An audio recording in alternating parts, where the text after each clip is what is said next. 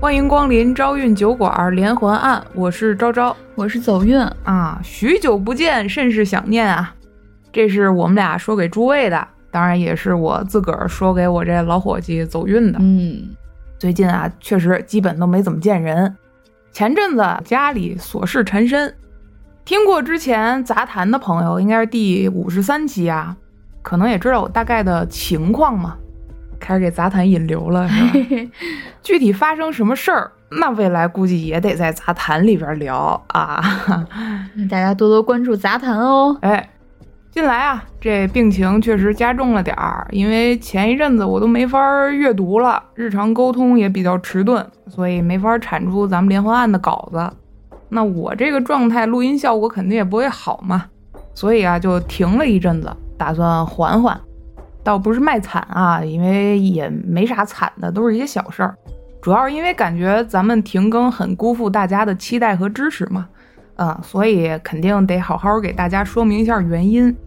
当然啊，大家要是觉得确实挺惨的，也可以打赏支持嘛，对吧？啊，哈哈，开玩笑啊。咱们两个是两个平凡的且活生生的人啊，那人活在这个世界上，就是会有很多很多的问题。我虽然没有什么身体上的问题，但是我每天的情绪在工作当中也会有很大的起伏吧。好在呢，就是我每次在录节目的时候，还能够以一个比较向上、开心的心态去面对。但是呢，招他可能确实没有办法控制，有很真实的情况，就希望大家能够了解。我们也非常坦诚的告诉大家。你怎么没有身体上的问题？你那脂肪肝好了，脂肪肝，但不也不太影响心情啊。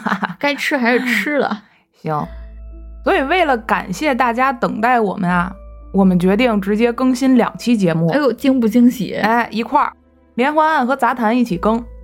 不过杂谈啊是我们这次停更之前录的，所以我就在案子这儿多费点话了。起先啊，我还觉得咱这点关注量嘛，那一停更肯定哗啦哗啦掉粉儿。估计更不到一百七就黄汤子了，没想到大家依然在这儿等着我们，真的真的是很感谢。我前几天还在平台上看到一条消息留言啊，人家就说等咱们回来嘛。那个头像和名字我印象特别深刻，因为人家是咱们只有个位数粉丝的时候就关注了咱们啊，还在这儿。当然啊，其他后来相识的朋友们也是。每次咱们一上榜啊，朋友们跟咱们一样激动啊！好几次上榜呢，都是我从评论区知道的。还有呢，每周准时给咱们私信催更的，每期抢沙发的、沙发垫的、沙发罩、沙发背上那小方巾什么这那个的啊。还有人家有的就不留言，但是我每次看后台推送的数据啊，呃，每回人家收听都是第一二三名，就是等等一系列子，咱就不一一列举了啊。肯定还有没说到的各位的支持。反正我们这确实是养成系播客，是吧？千言万语不如给大家带来更好的节目。还是那句话，江湖很大，酒馆很小，诸位等待无以为报，招运在此，谨致谢意。定场诗啊，南北大街东西走，十字街头人咬狗，捡起狗来砍砖头，倒叫砖头咬了手，咬手砖头还能卖，有人出价九十九。但起这贪财逐利心，世间荒唐就无奇不有。哎，先问列位跟走运一个问题吧：买过彩票吗？哎，还真买过。中过吗？那肯定没有啊，中过一分钱都没中过。呃，你要说刮刮乐那种，确实，反正肯定不够回本的。那假如说你要是中了头奖，你最想干什么？肯定是辞职呀，辞职是吧？对。我我的话，我就想买一支好点的笛子，啊，我再买把剑，我去当游侠啊，也可以，我行侠仗义去，啊，我真这么想的。山峦之中啊，我一吹响笛子，当地的百姓就可以过来，听到笛声就可以过来找我寻求帮助。你怕不是那样会引来一群猴，你知道吗？以为你是什么山大王？你想，层峦叠嶂的山峰啊，郁郁葱葱的，你站那山顶上啊，传来一声。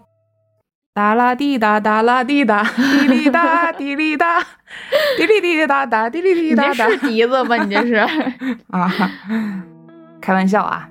呃，当然开篇咱多说一句，我个人的意见，彩票这种东西啊，咱不买也罢。二零零四年三月二十五号这天下午，陕西省西安市东新街，具体吧？哎，有没有朋友住这儿哈？大剧院门口啊，一片大广场上，乌泱泱是人头攒动啊。放眼观瞧，估计也得上千人了。动感的音乐呱唧呱唧震天响，哒哒啦滴哒哒啦滴哒，两只老虎爱跳舞。你这老太太跳不起来，你知道吗？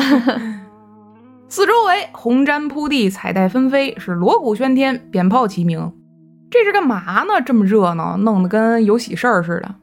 这儿啊，是西安市目前顶大的即开型彩票售卖现场。即开型彩票。顾名思义，就是刮开或者撕开就知道中没中奖，跟你说那刮刮乐似的。当年啊，国内的彩票还不是现如今彩票店这种网点零售的形式，有很多的规模零售，圈一大片场地，拉开架势，摆开排场，氛围啊布置的热热闹闹、红红火火的，吸引老百姓过来买彩票嘛。今天啊，这彩票售卖点儿很大呀，那自然奖项多种多样。奖品那也是异常丰富啊，咱直接说这挑头钩的，全场最高奖项特等奖，一辆价值四十八万的宝马车，哎，外带十二万现金，拢共价值六十万。诸位，零四年六十万，能把李走运他们家买下来，能买好几套。你想当年二环的普通楼房六十万满可以了。估计都用不了那么多钱，你家不老少，你家户型也不是特别大，是吧？也就两千来平。对对对对对。当然啊，这么大的奖，要想中，那也算是难上加难啊。头一难，您得先买中这全场彩票里最难得的草花 K，也就是一等奖啊。啊，二三四都不盯劲儿了啊，拿个暖暖瓶、脸盆就夹走吧，是吧？再一难。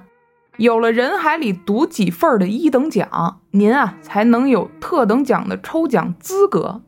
所有一等奖得主里，您要是还能选中装着特等奖的信封序号，那您是手气真硬，实至名归。哎，特等奖拿走的宝马啊，这够难拿吧？不过这特等奖啊，不只有一个名额，光三月下旬的彩票售卖活动呢，总共就有四个特等奖。这个奖金额度对比这个概率，那也是够诱人的呀。要不为啥这么多老百姓来这儿买呢？场子够大，奖够多嘛。眼下人群里两位大叔正慢慢撕这彩票奖区呢。这你妈有没中？是个啥东西嘛？撕过的彩票啊，往地上一甩，这位可来气了。旁边一位接茬劝啊。哎，你懂啥嘛？这都是概率，你就得多买嘛。你就买两三张，你中啥嘛？话没落地儿，打远处跑来个小伙子，二马一错蹬，嗡，滴溜溜溜溜溜溜，撞的说话这大叔啊，原地打了三个转，差点没坐一屁墩儿。你个衰怂，不看人吗？边骂了一句，大叔边看撞他这人，人小伙子那头也没回啊。照直了，就往前面大广告牌子去了。只见这人啊，梗着脖子，怒目圆睁，周身散发这杀气，就差一把菜刀了。乌泱泱的人群啊，像是被他莽莽撞撞的撕开个口子。见过海豚捕食鱼群没？大概就是那样。挨撞的大叔呢，就是最后被逮着那条小鱼儿。刚才啊，扔彩票那位看着，边乐边开口。嘿嘿，这躲人就撞你，这都是你说的啊概率啊哈，这还捡个乐你说啊？放下这二位不表，转头咱再看那小伙子，周围人都看呢。嚯，这冲劲儿的，跟谁呀？这是？说时迟，那时快啊！小伙子三步并作两步走，已然到了广告牌子底下，妈肩头拢二背，登上铁丝蹬着就往上爬呀。噔噔噔噔噔噔噔，一口气爬到顶上，撅屁股一片腿儿，咕噔就骑牌子上了。深吸一口，气沉丹田，胸脯卯足了劲儿，扯着嗓子喊了一句：“我要自杀。”嗨，我以为是我中奖了。哎，预知后事如何，请听下回分解，好不好？哎呦，真气人呀！可以吗？不行，不行，不行，接着讲。片刻之前啊，广场上几千人都低着头，干嘛？撕彩票啊！此时此刻啊，刷楞楞都抬起头来看这位，边看还边议论，合着他谁也不冲，他冲他自个儿。哎，这犯得上吗？看他也就二十郎当岁，乳臭未干，何必呢？嗨，现在这年轻人，咱闹不明白。可说是这掉下来怎么办呢？赶紧报个警啊！哎，你们仔细看，这小伙儿不是前天中头奖那位吗？哦，还真是啊！那天他中奖，还坐着大宝马车满城巡街呢。我看就是他。哦，是，还真是哎。哎，地下这人群，哇，议论开了。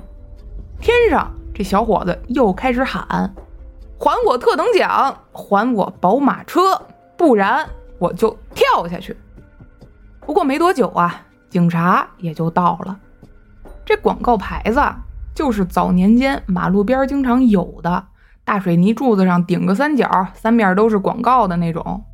怎么着啊，也得有两三层楼高。要是真摔下来，那可不是闹着玩的，得先让他赶紧下来。诸位听他喊那几句话，想必也清楚，跟走运说的似的，他这是中了奖了呀。本来好事一桩，怎么弄成现在这一地鸡毛呢？这呀，就说来话长了。两天前，还是同一片广场，还是同样的人声鼎沸，人海里啊，一个年轻人掏出兜里皱巴巴的十块钱，吧唧拍到售卖口。给我来一张。看着旁边彩民一点点撕奖区的样子呀，他那是嗤之以鼻呀。哼，该不中斯多曼都中不了。嗤，一下子他就撕开了刚买这张彩票，奖区里赫然出现一个草花 K 图案。年轻人啊，瞳孔骤缩。我贼，据说这是卧槽的意思啊。嗯，他就感觉啊，自己周围。一下就安静了，脚底下的砖地忽然就跟棉花套似的软乎乎的，怎么回事？中奖了，一等奖！缓过神来啊，几个箭步冲到兑奖处，捏着这张彩票喊啊：“是草花 K，我中了！”看过奖票，工作人员把这位幸运儿啊带到台上，也顾不得人跟他说什么这那个流程事项啊，小伙子那是激动的朝旁边直挥手。他就是两天后骑广告牌上要死要活的十七岁小伙子有胜，舔着胸脯踏着红毯有胜，昂头阔步来到台上参与抽取特等奖。彼时彼刻啊，面前一字排开四个数字信封，二六九十。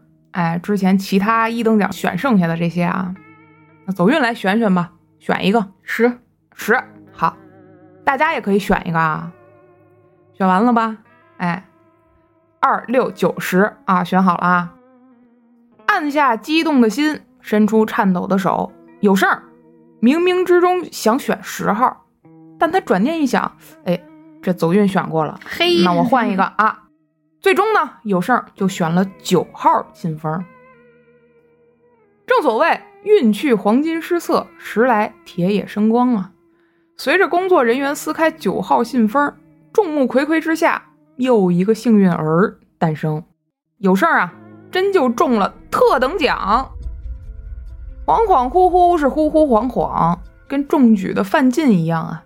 他一时间没反应过来，等缓过神来之后，那自然是开怀大笑啊。这嘴咧的，得亏有耳朵挡着啊，没耳朵挡着咧后脑勺去了。周围的工作人员呢，也是一齐道喜呀。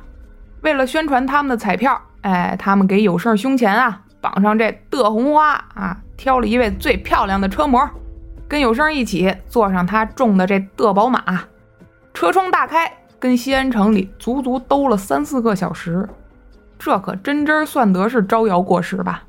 这风头让他出的那是没边儿了。哼，哪个十七岁小伙子能这么风光？满西安城你扫听扫听，也就我有胜有某人。简短截说啊，风头出尽的有胜开开心心回家去了。他今天中的这奖品跟奖金啊，得经过体彩中心登记核对之后统一发放。哎，这都是正规流程嘛，你不能当场抱着就跑，那不像话。所以现在啊，他就回家等电话通知就行了。到家之后啊，有胜抱住这电话，那就不撒手了，朝思暮想，盼着体彩中心那通电话，站着、坐着、趴着、蹲着、躺着、靠着、摘围着，是怎么着他都不得劲儿，一直熬过两天，终于啊，电话呱唧呱唧响了。有胜刚听第一个呱出来，啊，本儿立马就接起来了。然而。这通电话恰似一盆冷水，直直就泼有胜面门上了。怎么回事呢？打电话来的确实是体彩中心，不过啊，这不是一通兑奖通知，而是示威警告。工作人员在电话里就说了：“经鉴定，有胜抽中的草花 K，也就是中的那一等奖那张彩票啊，是假的。”因此呢，他后来抽中的特等奖作废，并且啊，因为伪造彩票那是犯法的呀，体彩中心已经报了警。也就是说啊，有胜的六十万特等奖，霎时间变成了一碗牢饭，而且呀，你还非吃不可了。电话那头说完，吧唧，人直接挂了，只剩一连串的嘟嘟，拿着电话的有胜。愣在原地不知所措呀！体彩中心那还真不打诳语啊！没多久，警方梆梆梆敲响了有胜家的家门，找他做了初步的调查。看着警方呱唧呱唧登门到访，有胜意识到了自己的大奖真的不翼而飞了。可是他不管见着谁啊，任你是警察也好，记者也罢，他都坚称自己。绝对没有造假。那如果他没作假，体彩中心作为国家机构也不可能无故的指控他，是吧？其实这就是一个信誉度的问题。一个呢是一直发行彩票的多人机构，哎，一个是十七岁的毛头小子。要是你，你信谁呢？要不怎么说资本是靠信誉度赚钱的嘛？于是乎啊，当天百口莫辩的有事儿爬到了广告牌上，要以自杀的方式。自证清白。虽然他被警方及时救下了，可这事儿一出啊，舆论热度那也相应达到了高潮。立马就有人说了：“你体彩中心也未见得就不会出错啊！有事儿他都自杀了，说明他肯定没造假呀。要是真造假了，他没这个底气，那么个平头百姓，对吧？他不可能闹到这份儿上。哎，我看呐。”体彩中心就是不想给人兑奖，六十万啊，哪那么容易就给出去啊？眼见这舆论风头有所改变呢，体彩中心那也是不甘示弱，立马召开了新闻发布会，公布了他们的鉴定结果。人说啊，经国家体彩中心鉴定，有胜彩票上的草花 K 是由草花二涂改而成的。并且体彩中心的贾主任还在发布会上说啊，我以自己的人头担保，国家体彩中心那是绝对不会作假的。体彩中心的发布会这儿刚完事儿，那边有事儿可也是够梗的，他呢也招了一堆记者，跟自个儿家里啊也弄了一发布会。他说啊，体彩中心的那张假彩票根本就不是他自己买的那张，他也敢用人头担保，自个儿没有造假。好嘛，这回一边信誓旦旦，一边言之凿凿，哎，这通乱劲儿的。这就好比啊，咱俩在屋里放了一个屁，我说不是我，你说不是你，是吧？因为没有直接的证据能印证体彩中心对有胜的指控嘛，加之迫于舆论压力啊，警方开始了更深入的调查。既然有胜说他的彩票是从售卖点正规购买的。那咱就把销售负责人，也就是孙富贵，再找来了解了解情况吧。毕竟当初啊，就是他代表体彩中心向警方报的案呢。找，还则罢了；一找，哎，找不着了，怎么回事？彩票销售负责人孙富贵失踪了。诸位，咱连环案只听说过嫌疑人消失，还没听说过报案人消失的，嗯，是吧？那这案子可越来越有意思了。警方啊，尝试了孙富贵报案时留下的所有联系方式和住址，可这人呢，就是不见人影儿。与此同时啊，警方也着手调取除了有胜之外其他的特等奖中奖者的信息，想说试着联系他们，看看能不能给提供点什么其他线索。咱刚才说了，整个三月下旬，一共有四位幸运儿抽中特等奖嘛。三月二十号的特等奖得主是来自北京西城的走运，嗯，哎，恭喜啊！三月二十二号的得主是陕西汉中的大实诚，三月二十三号的得主就是咱这主角有事儿。最后一位，三月二十四号得主河北承德的招某人。特等奖中奖者，那肯定都得留联系电话跟身份证号等一些基本信息嘛，防止冒领啊。那咱就一个一个联系呗。先来这个走运，嗯，看名儿就不错，是吧？打给他沾沾运气。再看，哦，电话号幺三零五幺幺八八，嘿，摁了一串钮儿，听筒里边传来一声：“对不起，您拨打的号码是空号。”假信息，哎，中了六十万，留个空号，哎，纯纯体验派。警察一寻思啊，呃，也兴许是留错了，哎，粗心劲儿的，嗯、要我我不得活活冤死，这叫走运，也是够走运的，是吧？啊，那下一位再看看这招某人呢，啊，冥冥之中感觉走运之后就得是他。这位电话号啊，幺三零五幺幺八，还是这个呗。摁完，听筒里又是一声。对不起，您拨打的电话号码是空号，这就太不对了。俗话说，功名富贵没有让人的呀，怎么可能连续两个特等奖得主都粗心成这样呢？再看看这俩人身份证号吧，走运幺幺零幺零幺一九九六六，你倒真不拦着哈。最后发现啊，果然俩人身份证号都是假的啊，信息库里。查无此两人，听见没，诸位？那个骗子呀，这不就是？对，刚才这身份证号、手机号都是假的，啊，别乱打。啊 咱再看看最后这位有没有戏吧。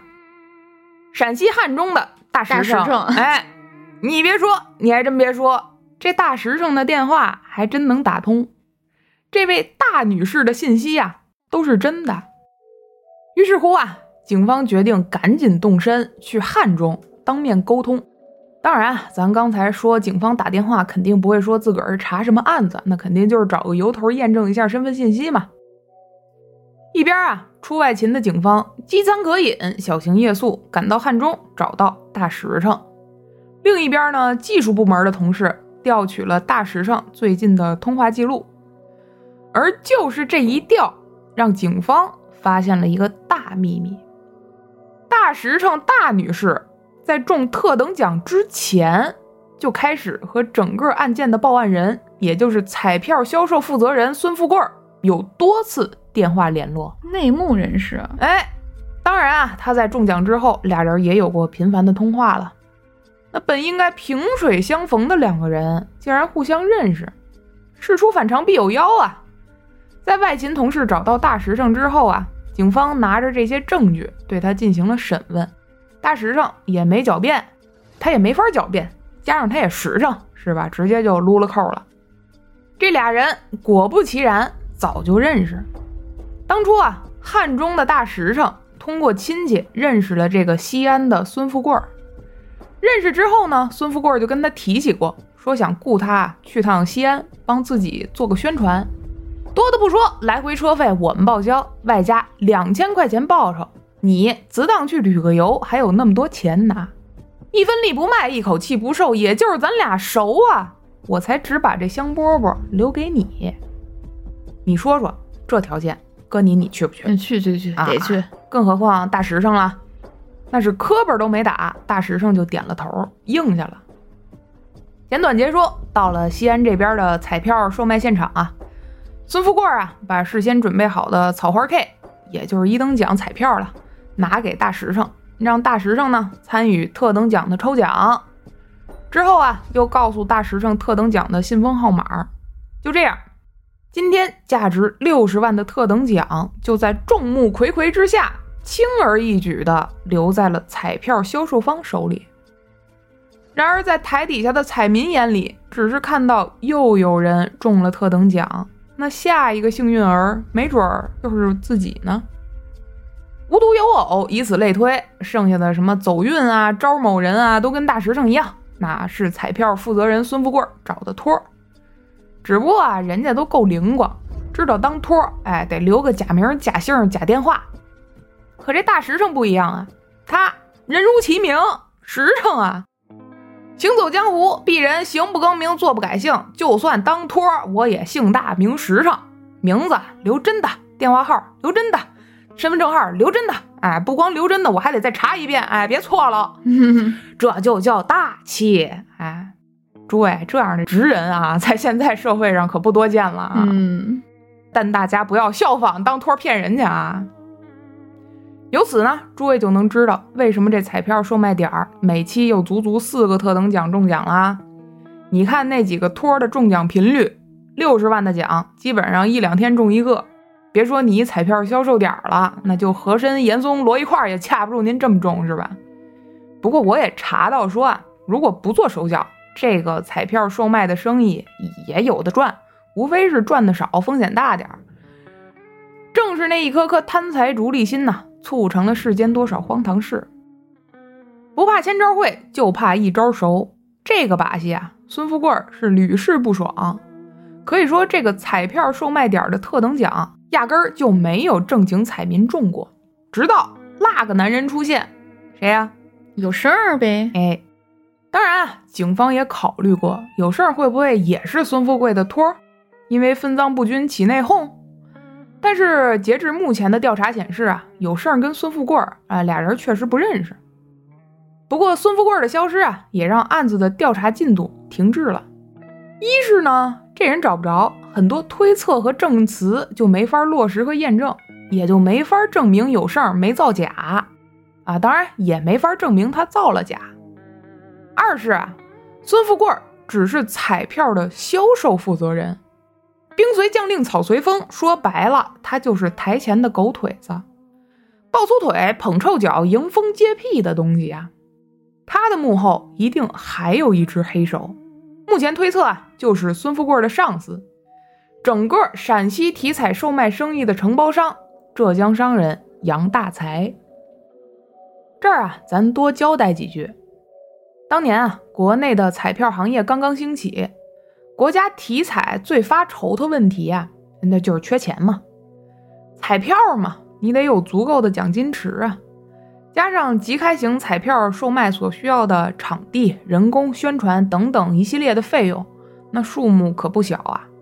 国家体彩没钱怎么办啊？那就找有钱的，招承包商嘛。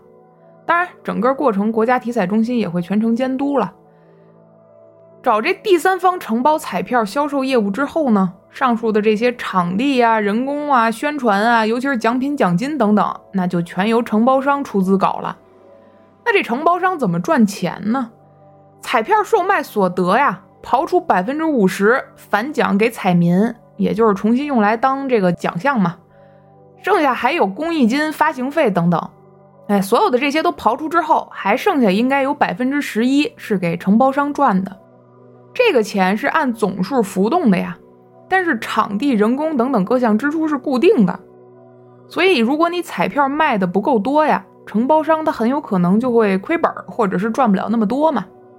由此，如果想赚更多钱，最容易的方式。就是从那百分之五十的返奖率上下手啊，这是成本的最大头，把这个切了，百分之十一的利润直接变百分之六十一。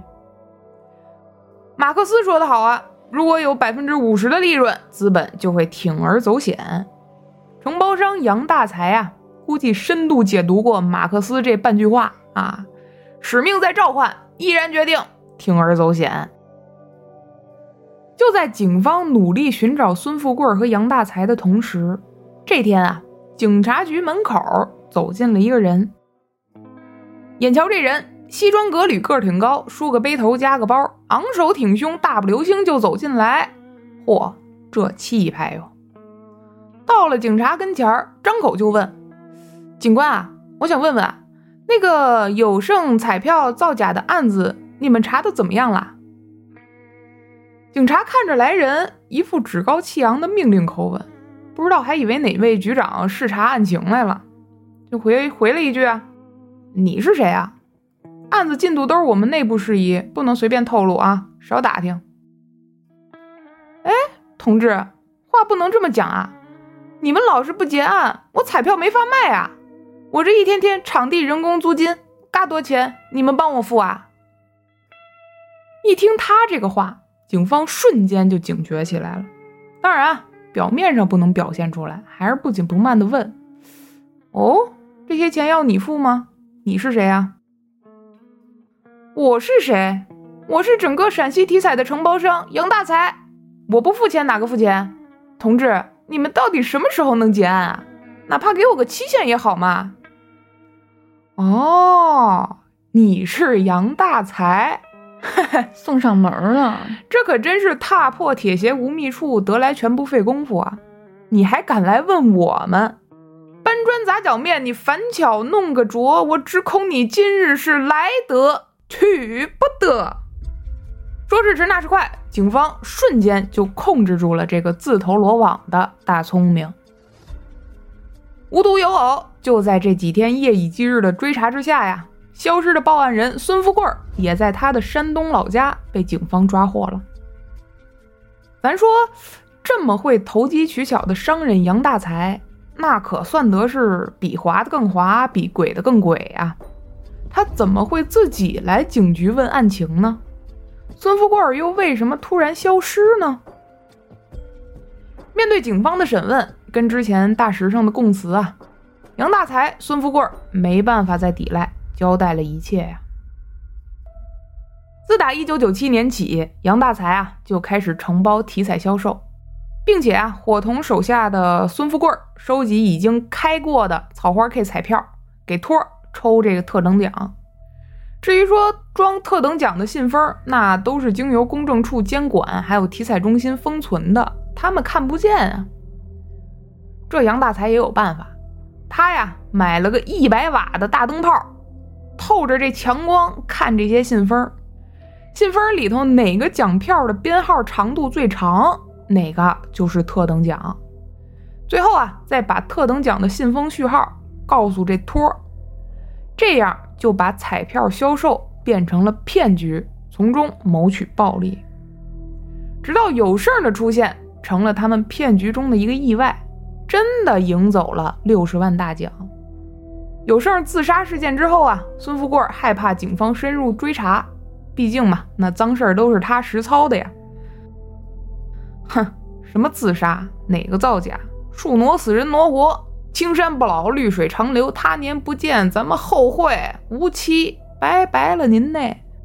他直接溜了。至于杨大财这大财主啊，他根本就不知道大实诚已经落网了。还把他们那点脏手段人全交代了，他觉得自己做事儿啊滴水不漏。现在警方也没找到孙富贵，啊，就算找到了，嘿，你们抓的是曹操，关我黄府商人什么事儿是吧？可这场租、人工白花花的银子，一天哗啦啦的打水漂，是真心疼啊！忍来忍去，忍去忍来，还是没忍住。我啊，我赶紧找警察问问去吧。他可真是驴不知腿短，马不知脸长啊！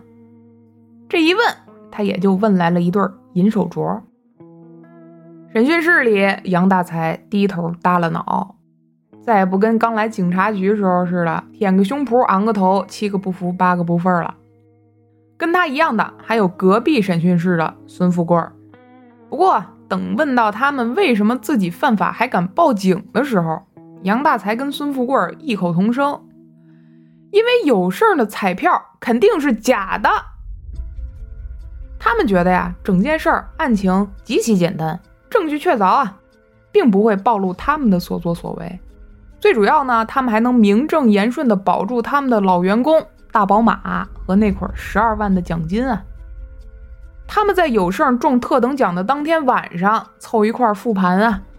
咱刚才说了，彩票里所有的特等奖都在他们的操控之下呢，怎么就能有人抽到了草花 K，又抽到特等奖呢？按理说，装着特等奖的信封只会在托上来的时候才放上去啊。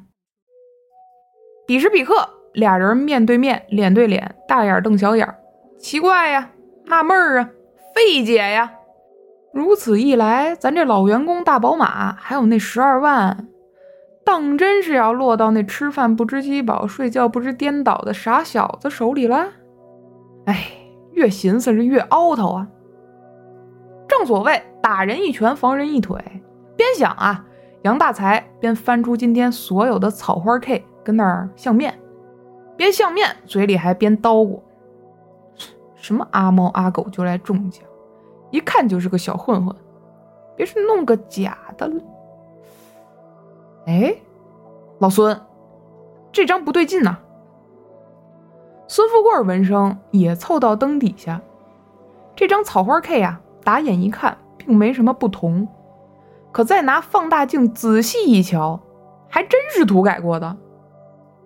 哦，好手艺啊！杨大才转身拿来今天的指纹采集记录啊，果不其然，只有有事儿没给工作人员留指纹，明显的做贼心虚啊！哈哈，我说什么来着？这毛小子果然在造假。想必他是通过什么手段知道了特等奖信封序号，然后拿个假的草花 K 来抽。哼，捏吧捏吧不够一盘子，摁吧摁吧不够一碗的东西，跟我玩这套，某让你中得拿不得。老孙，明天你就联系体彩中心，通知这小子说咱们报警了，我看他还敢不敢来拿我的六十万。此时此刻，警察面前啊。手铐加身的杨大才忽然又仰起头说了：“警察同志，你们抓我，我认。可那个有事儿，你们为什么不抓？他的彩票明摆着就是假的。我们造的假，毕竟是在体彩中心跟彩民的眼皮子底下。为了稳妥，我们用的草花 K 可都是回收的真彩票，我们根本没必要做假彩票。那张假彩票要不是他做的，难道是鬼做的吗？同样啊。”孙富贵也表达了一样的想法，有胜绝对是个骗子。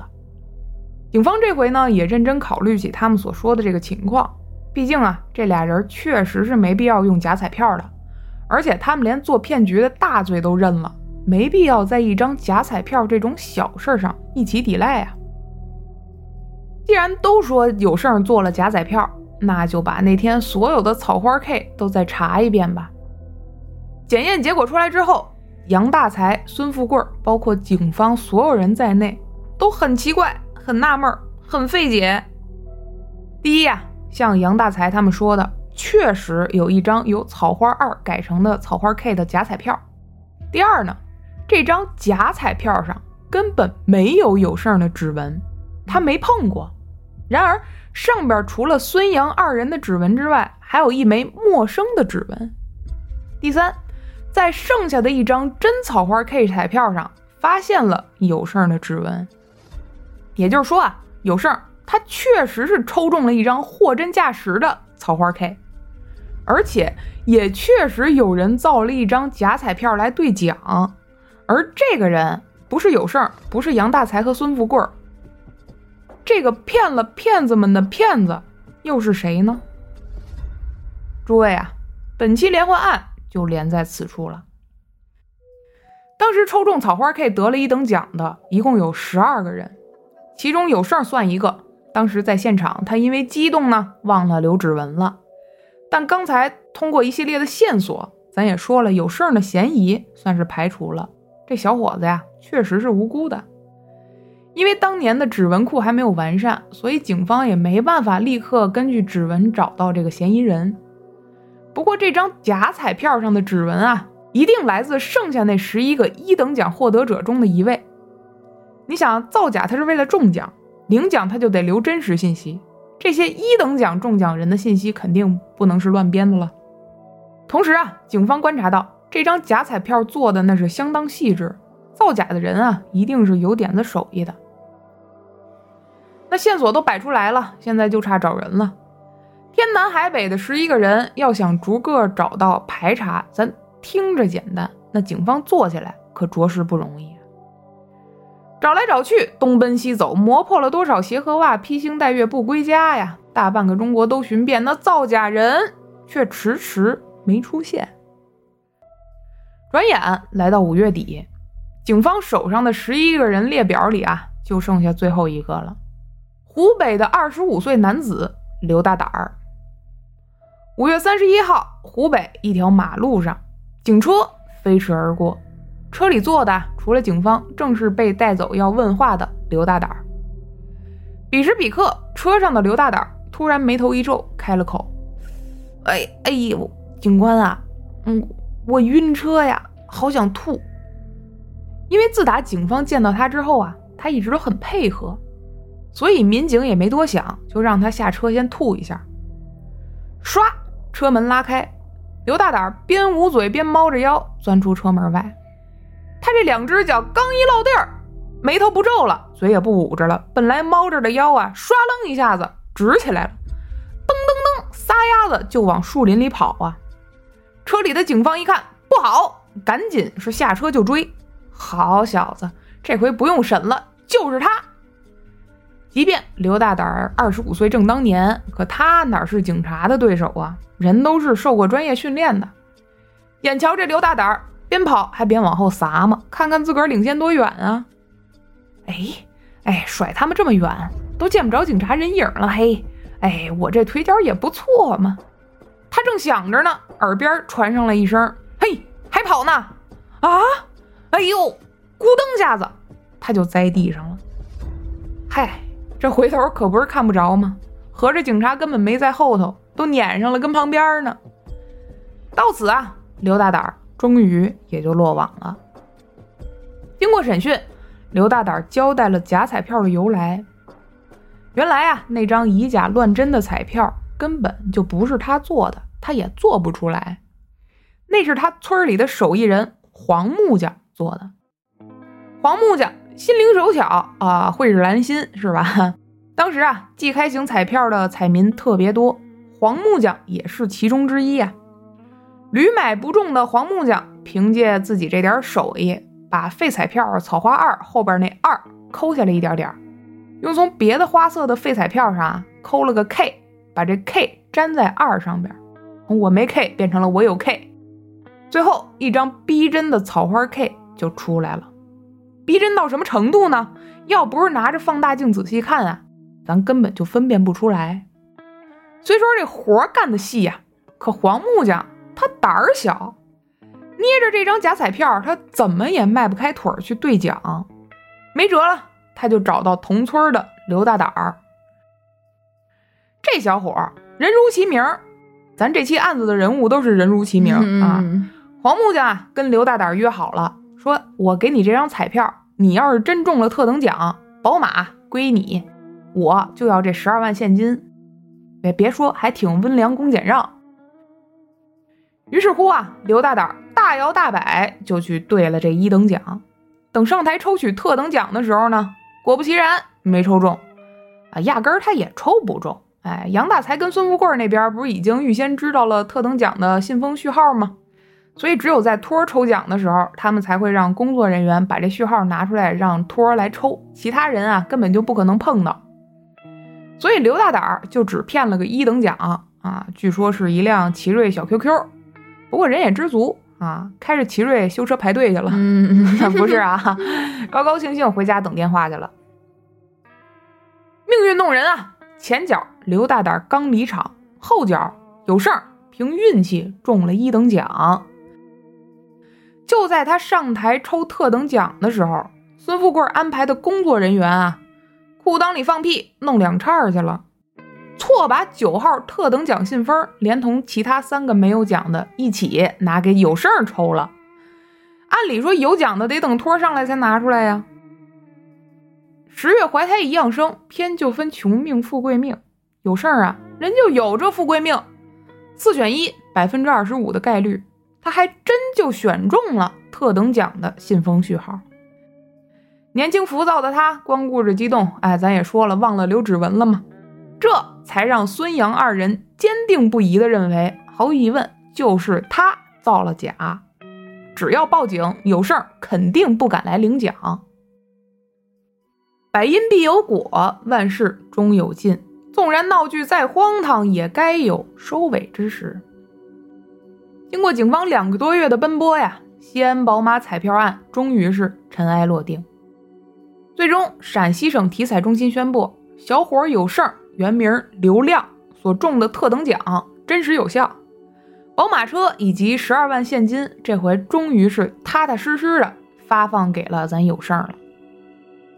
二零零四年五月中旬，陕西省即开型体育彩票的销售活动被全部叫停了。五月十七号，国家体育总局呢，在全国范围内停止了即开型彩票的销售。直到四年后，也就是零八年奥运会啊，有了更先进、更安全、更防伪的这个彩票印刷设备，才重启了即开型彩票的销售活动。六月上旬，法院呢对这起案件相关的罪犯依法也进行了判处。承包商杨大才原名杨永明被判处有期徒刑十九年，销售负责人孙富贵原名孙成贵被判处有期徒刑十七年。伪造彩票的黄木匠原名黄四清，被判处有期徒刑三年；兑换假彩票的刘大胆儿原名刘先奎，被判处有期徒刑四年；彩票托大实诚原名刘小丽以及其他的托均落网，被判处有期徒刑两年，缓期三年执行。至此，所有恶人都得到了惩罚，是吗？记不记得在事发之后，体彩中心的贾主任哦，曾经在记者面前用自己的人头担保，他们这边不会作假。他作为体彩监管人员，真就这么信任承包商吗？特等奖的信封都经过公证处验证封存，那保密性肯定是最重要的，在发放之前，完全就应该在监管机构手里。怎么就会跑到承包商手上呢？而且啊，这么大的体彩销售活动，监管人员只有一个人吗？真相就是啊，体彩中心里也有蛀虫。那他下场怎么样了？经过调查，最终陕西省体彩中心贾主任原名贾安庆，因收受承包商杨永明贿赂现金十三万元。被判处有期徒刑十三年。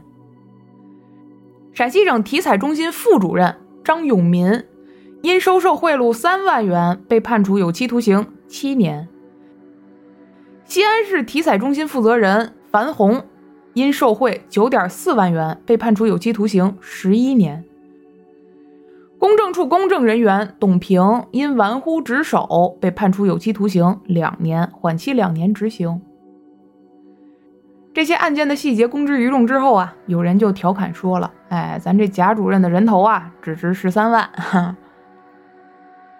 至此呢，疯狂的彩票案，咱就算是全虚全影的讲完了。整个故事啊，透着一股荒诞与荒唐。要是有事儿没那么好的运气，抽了别的信封；要是孙富贵没把特等奖的信封拿给有胜抽。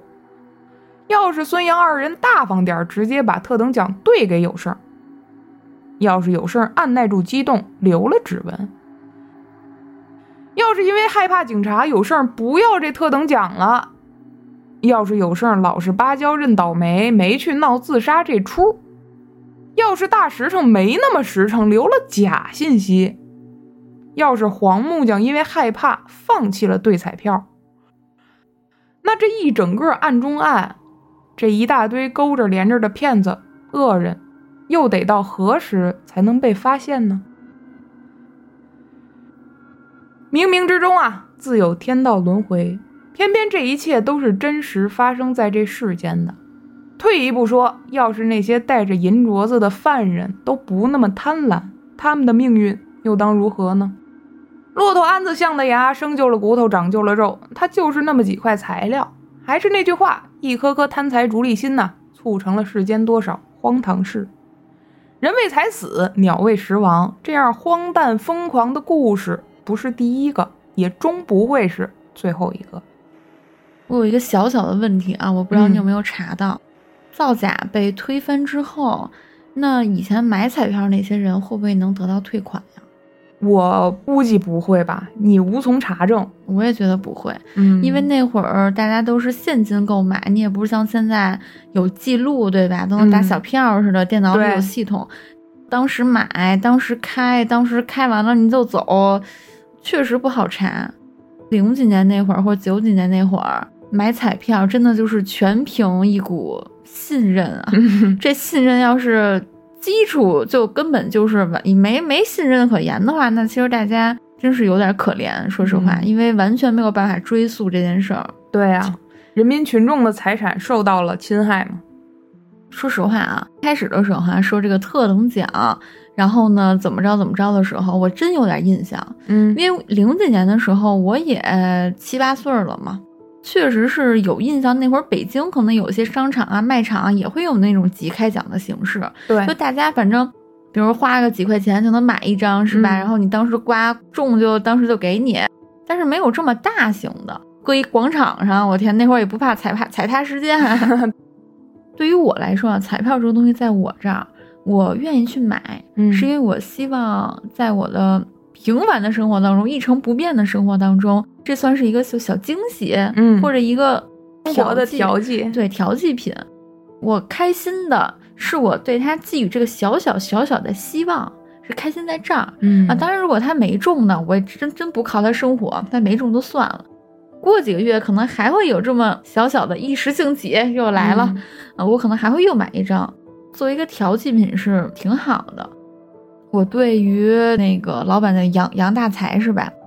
他这么多年做骗局，对吧？他做的其实还算是天衣无缝了，因为他做了得有小十年嘛，这事儿才曝光。嗯但其实他这十年间，你说他挣了多少钱？他一定是挣了很多很多钱的，但是他为什么不因此收手呢？而且他为什么还能如此自信的跑到警察局，嗯自投罗网？哎，我真的是我我无法想象，贪婪带给一个人能从一个聪明人变成一个完全的蠢蛋的那种感觉，你知道吗？我觉得他不是蠢，他是过于贪婪。就有句话叫“有钱能使鬼推磨”嘛。首先你得是个鬼，你想啊，这个杨大才原名杨永明，咱就先管他叫杨大才吧，嗯，熟悉嘛。是因为钱让这杨大才行骗的，对吧？后来也是因为钱让杨大才不甘心兑奖给有事儿呢，最后也是因为钱让这个杨大才按耐不住自投罗网的。就是因为他觉得他的钱被有胜兑走了，他不行，他得报警。就是因为他觉得他场租、人工什么那些钱摆在那儿，每天都在花着，他不行，他受不了，他就得去找警方。所以他的命运是被金钱支配的。贪婪可能真的有一个小鬼儿，叫贪婪小鬼儿，对然后他就会在你看不见的地方，默默的把你推向深渊。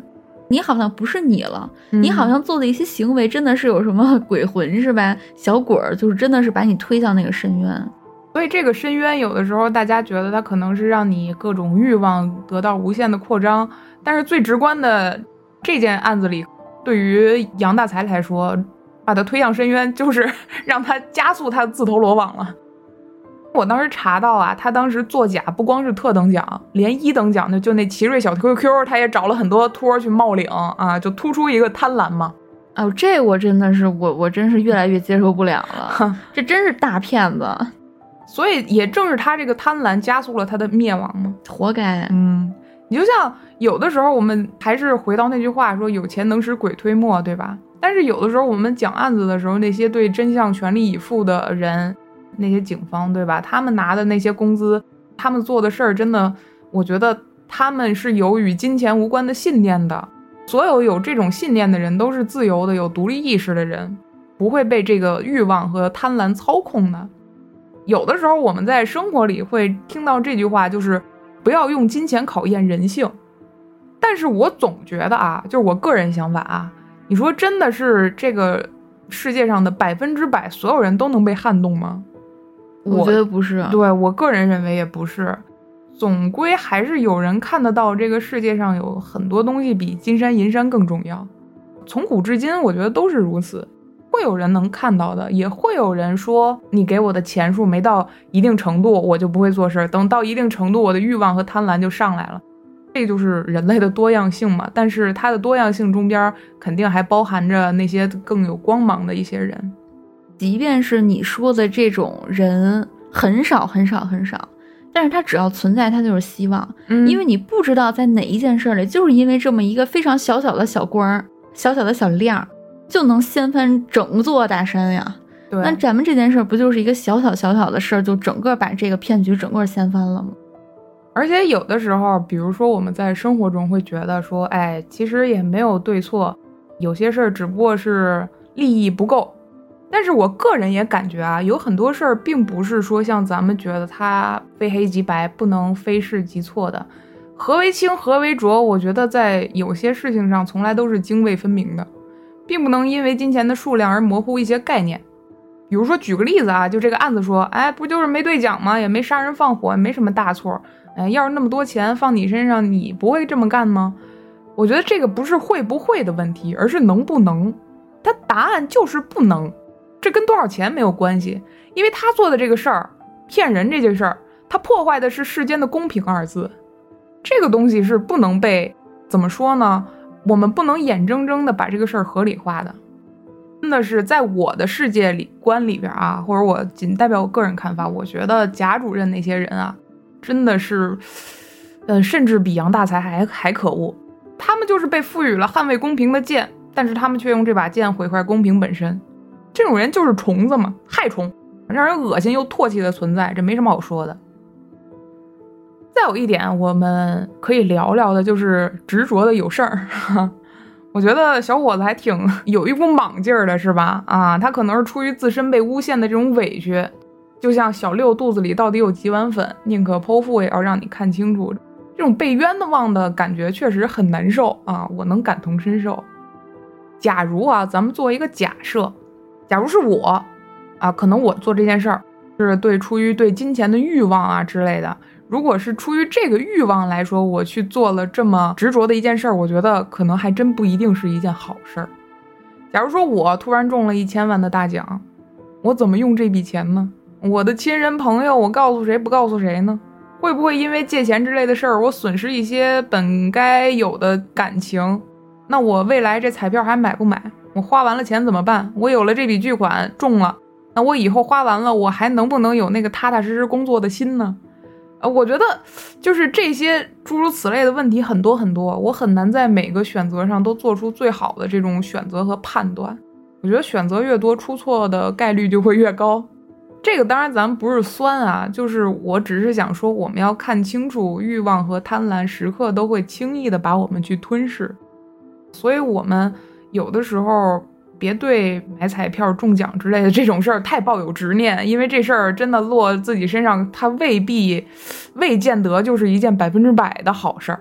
哎，你这么说，我突然有一个什么想法啊？嗯，我觉得平凡的一成不变的生活不一定是坏事儿。对啊，虽然说他可能有一点儿怎么说呢，就没有那么光鲜亮丽，没有那么多的嗯往上走的空间，嗯，但我觉得至少我们维持现状，其实就是也是一个非常好的结局啦。对，因为你想啊，我觉得啊，我如果一下中好多好多钱，我觉得我肯定会失去我身边这些朋友。假如说招，嗯，突然变成一个亿万富翁。那我可能就会想去蹭他的房子住啊，我可能就会求招你必须得给我买一套，你必须得跟二环给我买套别墅，要不我就觉得你有那么多钱，你为什么不能给我买？不行，这个朋友就是嗯，一下跟我拖成两个阶级的人了，能明白吗？然后我中了一个亿，结果发现二环别墅要九千万，那我也给你买，我还漏一千万呢。就是可能你的人生从此就一下从这个轨道叭蹦到另外一个轨道去了。而你想想啊，比如说你在三四十岁、四五十岁，突然远离了你以前生活的那些轨道的时候，我觉得不一定是一个好事儿。你将面对一切全新的东西，我觉得那样反而是一个挑战吧。我觉得，所谓叫皇冠越重，然后你要负负担的更多嘛。对，而且这份新的环境和挑战还是你不期而遇，对对对，就是突然一下子改变出来的。嗯，还有一点，咱们可以提一提啊，就是咱们现在的彩票销售规模动辄都上亿了，咱们印刷技术也提高很多，所以造假很困难啊，这条路大家就别想了。我之前还查这个案子的时候，还查到另一个小事情，就是说之前有一个彩票店店主，他发现一个 bug，就是他自家店里的这彩彩票机呀，就打印彩票那个机器，开奖之后十分钟之内，这机器还能打出当期的彩票。哦哦，所以他两年之内中了好像是两千八百多万，后来就被发现了，被逮住了。所以大家投机取巧的这个路子，永远是不能走的长远的。咱们今天讲的整个案子，你不觉得就像是老天爷觉得？哎，我就有这么一种感觉。你差不多了啊，你该被发现了啊，不然怎么可能所有的巧合都像多米诺骨牌一样，一个连一个，一个连一个的，对吧？就像我刚才说的，要是如果怎么样怎么样，他哪怕哪一环丢了，他可能都不会这么快的去发现，或者甚至这个事儿都不会那么都不会被发现。对，而且你知道大乐透。你两块钱，如果想中一千万，它的概率大概是多少吗？就很低很低了。嗯，是两千一百四十二万分之一。哎呦我的天呐，相当于你要掷硬币啊，自然掷硬币，连续至少二十四次掷同样的面，啪啪啪扔扔了二十四次都是一个面儿。哎，基本上这个概率。这估计不挣个十年二十年，应该是差点意思了。对，所以我开头我说嘛，我觉得彩票大家不买也罢。当然调剂的话，像走运说的 OK。但是如果真的说靠着这个想想想想想发财，我觉得不中吧，浪费钱；中了小奖只会让你更想买。大奖的话，就像咱们刚才说的是，贪婪还在后边等着你呢。今天讲完这期，我特别对贪婪这个小鬼儿有特别大的感触。前就感觉贪婪嘛，就是一个词而已嘛。现在我就感觉它是真实的，有这么一种感觉，就它好像会冥冥之中，它一定会推动一些事情的发展。嗯，而这个发展，你只要经历过贪婪，你心中应该有数，这个结局不会是好的。嗯，所以还是踏踏实实做好本职工作，过好自己的小日子，我觉得这才是平凡中的幸福嘛。没错。最后一点，哎，咱们收尾的时候给大家介绍一个生活小知识吧，以备大家不时之需，是吧？啥知识呢？就是中了一千万，大家该如何领奖啊？首先你是要戴一头套，你不能把真面目露出来。嗯我这正儿八经准备的领奖步骤啊，那你从第一步开始说。第一步啊，你得先掐自己一下，哎，确认说正经，说正经的。要打九五零八六，大家记住啊，这是中国体彩客服电话。六十个自然日之内找到相应的彩票中心兑奖，超过了时间就不行了啊！兑彩票的时候记得带好保存完好的彩票原件，还有身份证。当然，像走运说的头套、墨镜、口罩、面具之类的，哎，打车到这彩票管理中心。当然啊，您这口罩、头套什么，别别别出门就开始戴上，那太明显。你拿钱之后再戴，对吧？打车到彩票管理中心之后啊，人说了，你得冷静优雅的走进兑奖大厅，就仿佛中的就是一块钱。哎，对，工作人员登记验票的时候啊，你就跟那等着就行了。登记验票之后啊，扣除税款的八百万就会兑付给你。一千万嘛，啊，据说扣税之类的之后应该是八百万，剩下兑付的方式啊有所不同，视情况而定，就当地的彩票中心而定，有存折、支票、银行卡，呃，各种的各样的形式啊。你拿到奖金之后，彩票的宣传人员也会有采访和合照，不过你都可以拒绝啊，你为了安全起见可以拒绝。拒绝完了以后，你就可以冷静优雅的走出。兑奖大厅，哎，最后一步戴着你的头套，哎，对，戴着你的头套，啊，最后一步就是回家递交辞职信。哎，我这再补充一个小小的啊，也是我之前在微博上看到的，就说有一人吧，他中了个小奖，咱不是有习惯就是把一些票据放在手机壳后面吗？嗯，然后他那个呢，可能手机壳的材质就比较惊奇嘛，然后他把那彩票吧。